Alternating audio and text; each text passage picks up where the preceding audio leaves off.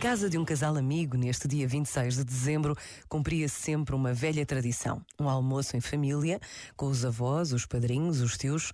Costumavam dizer a rir que só eram convidados os que tivessem mais de 80 anos e contavam o gosto que tinham ao vê-los repetir histórias antigas, saborear os doces, partilhar à mesa, a alegria de estarem juntos. Este ano já faltam alguns, mas manter os laços que existem entre família e amigos é uma decisão que dá frutos abundantes. O Natal não termina no dia 25 de dezembro. Pensa nisto e boa noite. Este momento está disponível em podcast no site e na app.